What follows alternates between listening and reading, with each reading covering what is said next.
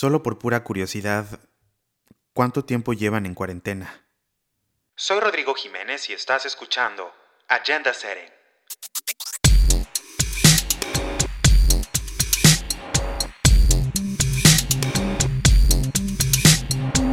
Un espacio en el que vamos a discutir sobre los grandes temas, procesos e historias del desarrollo sostenible. Súbele al volumen. Comenzamos. Hola, hola, bienvenidos y bienvenidas y muchas gracias por acompañarme en un nuevo episodio de Agenda Setting. Antes de comenzar con nuestro tema del día de hoy, quiero resaltar tres datos importantes. El primero es que llegamos a las más de mil reproducciones en SoundCloud. El segundo es que estamos cerca de las 500 reproducciones y 100 seguidores en Spotify. Y el tercero, y no por eso menos importante, es que también me pueden escuchar en Apple Podcast y en otras plataformas. A todos ustedes, muchas gracias por sus comentarios que me hacen llegar a través de las diferentes redes sociales. El otro día, por ejemplo, recibí comentarios hasta en Instagram.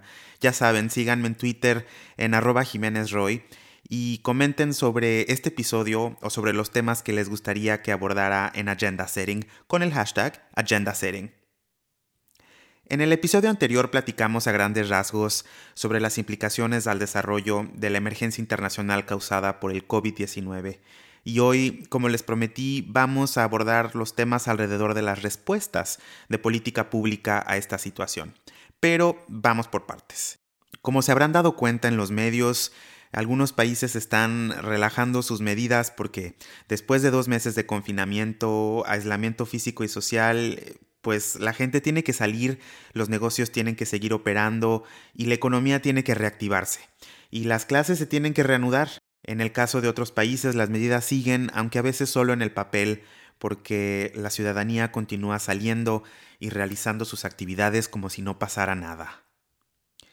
Tenemos que seguir de cerca esta situación y sobre todo no bajar la guardia, porque no porque se relajen las reglas significa que el coronavirus ha desaparecido, sino todo lo contrario. Aún con medidas laxas hay que tomar precauciones en cuanto a higiene y a distancia, porque el desconfinamiento puede acelerar contagios si no se gestiona y si no se siguen las reglas de manera correcta.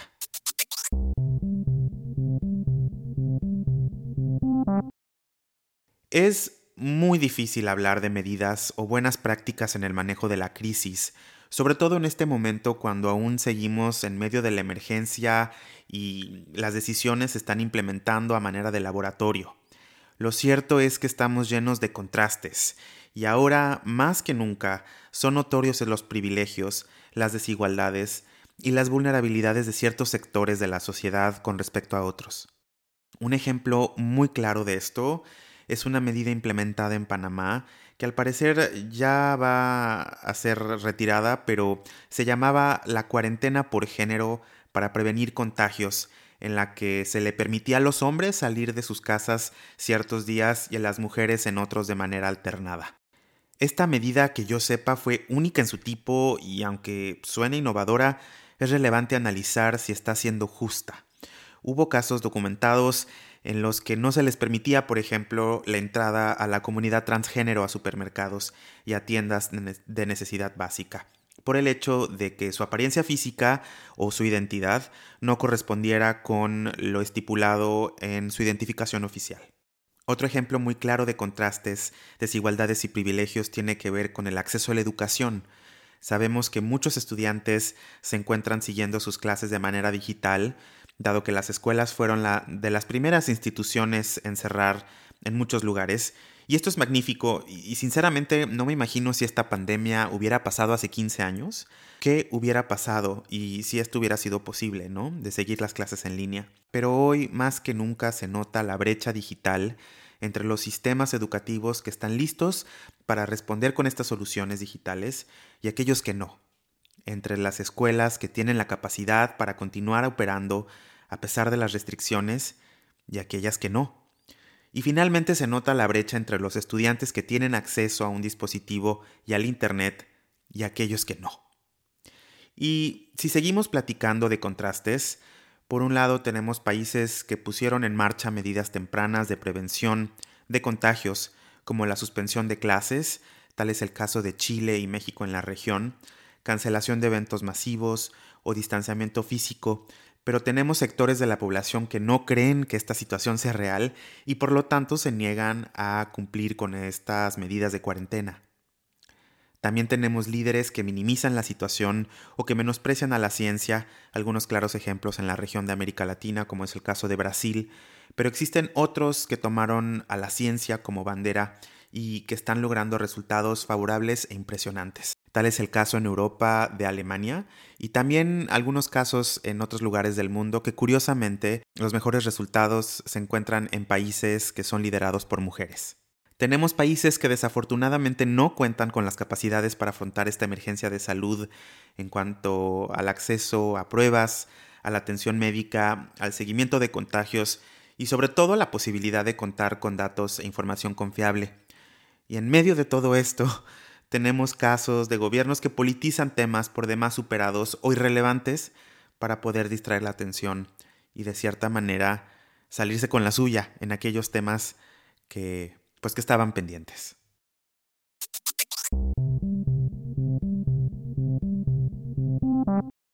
Ustedes saben que a mí me gustan los temas ambientales, de sustentabilidad y de energía, y si algo nos ha dado esta situación de confinamiento, es una probadita de lo que podría ser tener un entorno más limpio.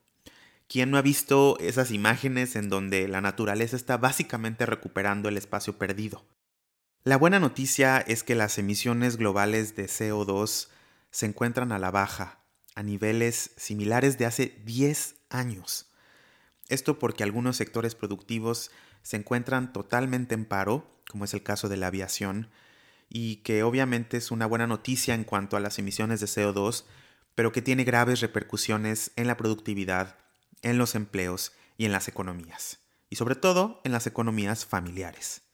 Algunas ciudades como Milán, Barcelona, Ciudad de México, Bogotá y París están viendo la manera de ampliar las calles destinadas a los peatones e incrementar las ciclovías, como una medida para proteger al ciudadano en una nueva normalidad en las que el distanciamiento físico sea aún más necesario y al mismo tiempo como una forma de contribuir a la lucha contra el cambio climático. Y es importante que estos espacios que estamos recuperando como sociedad no los dejemos perder y que los defendamos eh, para que ahí sigan para nosotros, los que andamos a pie y los que andamos en bicicleta. Por otro lado, sabemos que las energías renovables están teniendo un aumento en su demanda. Esto lo reporta la Agencia Internacional de Energía, mientras que fuentes eh, convencionales y contaminantes no están siendo las fuentes predilectas en la generación de energía. Y pues bueno, aquí eh, los países tienen que prestar mucha atención y, centrar sus esfuerzos en aquellas fuentes de energía que son más baratas, que contaminan menos, y pues por ahí sabemos de casos en los que no se está siguiendo esto. En las discusiones sobre la recuperación post-COVID ha resurgido el término Build Back Better o reconstruir mejor, como una oportunidad para crear sociedades más sostenibles, resilientes e inclusivas que busquen poner en práctica paquetes de recuperación que sean más verdes, y precisamente se discute cómo reactivar la economía y regresar a la normalidad después de esta pandemia, de una manera que sea completamente amigable con el medio ambiente y que rompa con vicios del pasado. Estamos hablando de medidas que sean bajas en emisiones, que busquen restaurar los ecosistemas y que también busquen un balance en el uso desmedido de recursos naturales. En este contexto, Naciones Unidas ha sugerido seis puntos en la llamada recuperación verde. El primero es invertir en nuevos empleos enfocados en la transición verde.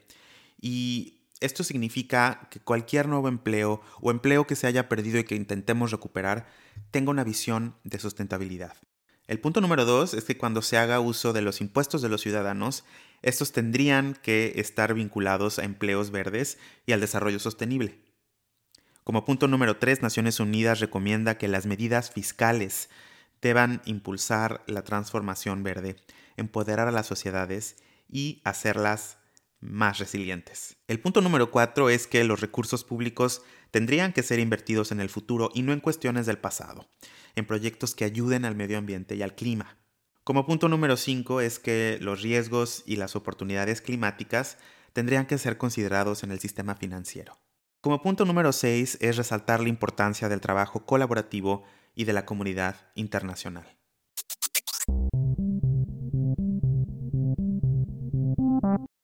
Este tipo de respuestas, creo yo, son esenciales para determinar quién sale mejor librado de esta emergencia y tendrán un impacto por demás relevante en lo que venga después. A nosotros como sociedad nos corresponde vigilar y exigir que en la recuperación post-COVID los recursos sean destinados a lo más relevante y apremiante, que las decisiones de política pública estén basados en la evidencia, que las acciones por parte de nuestros gobernantes tengan repercusiones amigables con el medio ambiente y que estén basadas en aprovechamiento y manejo sustentable de recursos. Antes de terminar con este episodio, aprovecho para invitarles a escuchar el episodio más reciente de las Relaciones Internacionales de México, el programa de radio y podcast del Instituto Matías Romero, la Academia Diplomática de México. En el episodio con perspectiva joven sobre los impactos económicos del COVID-19, comparto micrófonos con colegas del programa de jóvenes del Consejo Mexicano de Asuntos Internacionales, COMEXI. Y pues bueno, los espero en el próximo episodio que va a estar muy interesante. Es con un especialista y activista en temas de salud sexual y reproductiva y vamos a regresar a los temas de la agenda de desarrollo. En el próximo episodio voy a platicar con Ricardo Baruch, un gran amigo, sobre VIH y la agenda de salud. Los espero con mucho gusto, que estén muy bien.